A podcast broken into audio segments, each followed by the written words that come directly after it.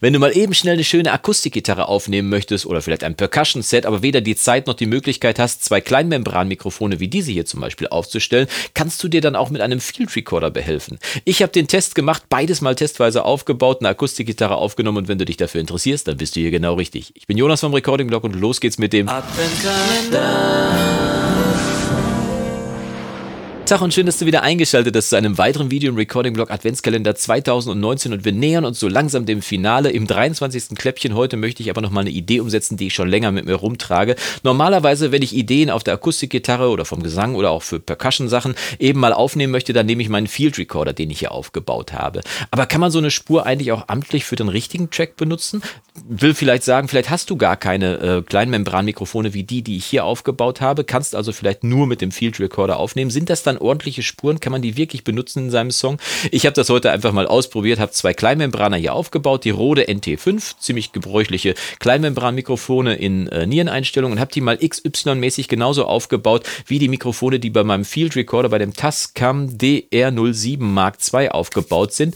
Und äh, wir hören uns gleich mal einfach die Spuren an. Vorher zeige ich dir noch eben kurz in so einem Splitscreen hier, wie ich die Mikros aufgebaut habe. Hier sind sie ja im Unschärfebereich und von außen kannst du sehen, dass ich mir möglichst die Mühe gegeben habe, also sehr die Mühe gegeben habe, sie übereinander aufzubauen und so aufzubauen, dass sie möglichst den gleichen Winkel auf die Gitarre haben und vor allem auch einigermaßen die gleiche Höhe. Das ist natürlich rein physikalisch nicht möglich, aber ich hoffe mal, dass sich der Unterschied zwischen der Höhenunterschied zwischen den beiden einigermaßen versendet in der Aufnahme. Und falls du dir die Aufnahmen selber mal zu Hause anhören möchtest, kannst du dir die Spuren gerne runterladen. Unter dem Link, den du unten in der Videobeschreibung findest, kannst du dir die Daten runterladen, einfach mal in deine DAW ziehen und einfach mal Kopfhörer aufsetzen und mal hören, ob es wirklich einen Unterschied gibt und wie groß der Unterschied eigentlich ist. Denn vielleicht hast du ja so einen Field Recorder zu Hause und denkst die ganze Zeit darüber nach, ob du den vielleicht auch mal ergänzt um ein paar Kleinmembraner. Vielleicht kannst du das einfach umgehen, indem du sagst, na, die Qualität reicht mir völlig aus, damit komme ich bestens klar. Das Ganze hören wir uns aber gleich mal in der Session an und gehen jetzt mal rüber. Falls dir dieses Video jetzt schon gefallen sollte, würde ich mich freuen, wenn du mir es zeigst über einen Daumen nach oben. Wenn es dir nicht gefällt, drück schnell zweimal auf Daumen nach unten und hier auf das nächste Video. Und jetzt geht's rüber in die Session und los geht's.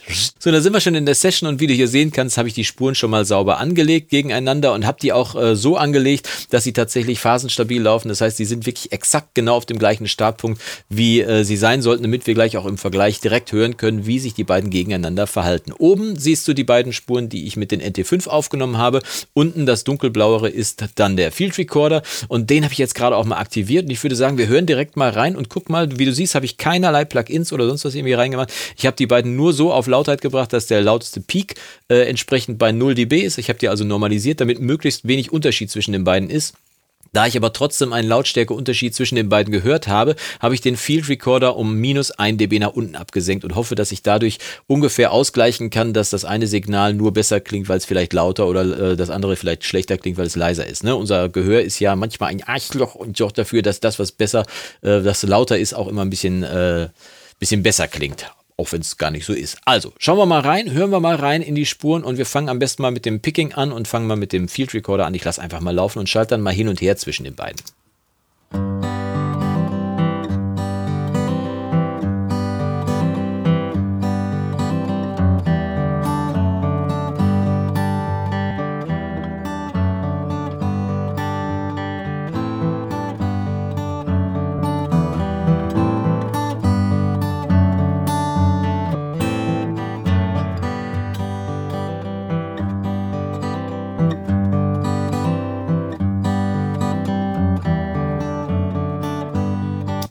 Also man hört es, glaube ich, schon auf Anhieb. Ne? Der Field Recorder klingt deutlich äh, zentraler, das heißt, er klingt deutlich mehr Mono, gar nicht so breit, wie er vielleicht, äh, wie es vielleicht wirken würde bei einer XY-Mikrofonierung. Äh, er hat eine deutliche Anhebung im äh, Bassbereich, zumindest für mich gefühlt.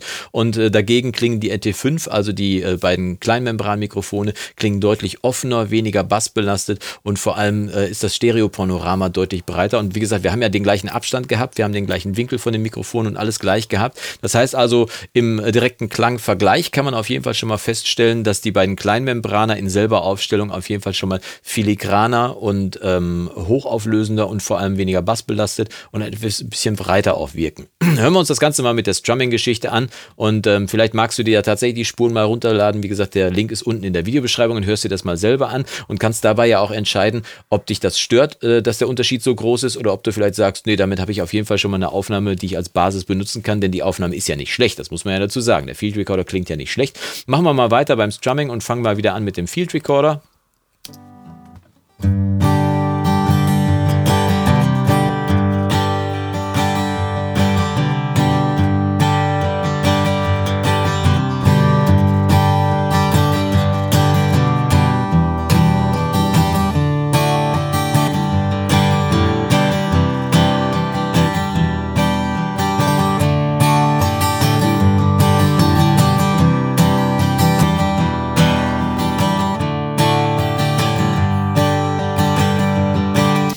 Also da muss man jetzt doch ganz deutlich sagen, ja, äh, 1 zu 0, 10 zu 0, glaube ich, für die NT5, denn tatsächlich die beiden Kleinmembraner äh, schlagen den Field Recorder hier tatsächlich um Längen. In der Auflösung, in der Stereobreite und vor allem im Sound insgesamt gefällt mir das deutlich besser. Aber ich muss dazu sagen, dass die, die beiden Mikrofone alleine ja schon das, fast das Doppelte von dem kosten, was der Field Recorder kostet. Und wenn man es dann ins Verhältnis setzt, muss man wieder sagen, also wenn du eine einigermaßen adäquate Aufnahme hast, die du vielleicht noch mit einem Equalizer nachbearbeiten kannst, wie diese hier zum Beispiel, dann kannst du durchaus auch mit dem Field Recorder dafür sorgen, dass du eine ordentliche Basisaufnahme für deinen Song kriegst. Ne? Es ist also kein Müll, was der Field Recorder aufnimmt. Es kann nur eben nicht in der Liga von den beiden kleinen Membranern mithalten. Äh, lad dir, wie gesagt, die Spuren runter. Bin gespannt, was du dazu sagst. Schreib's unten in die Kommentare. Kommentare und wir sehen uns morgen zu einem weiteren Kläppchen im Recording Blog Adventskalender. Und bis dahin wünsche ich dir vom Guten nur das Beste. Mach's gut und Yassou!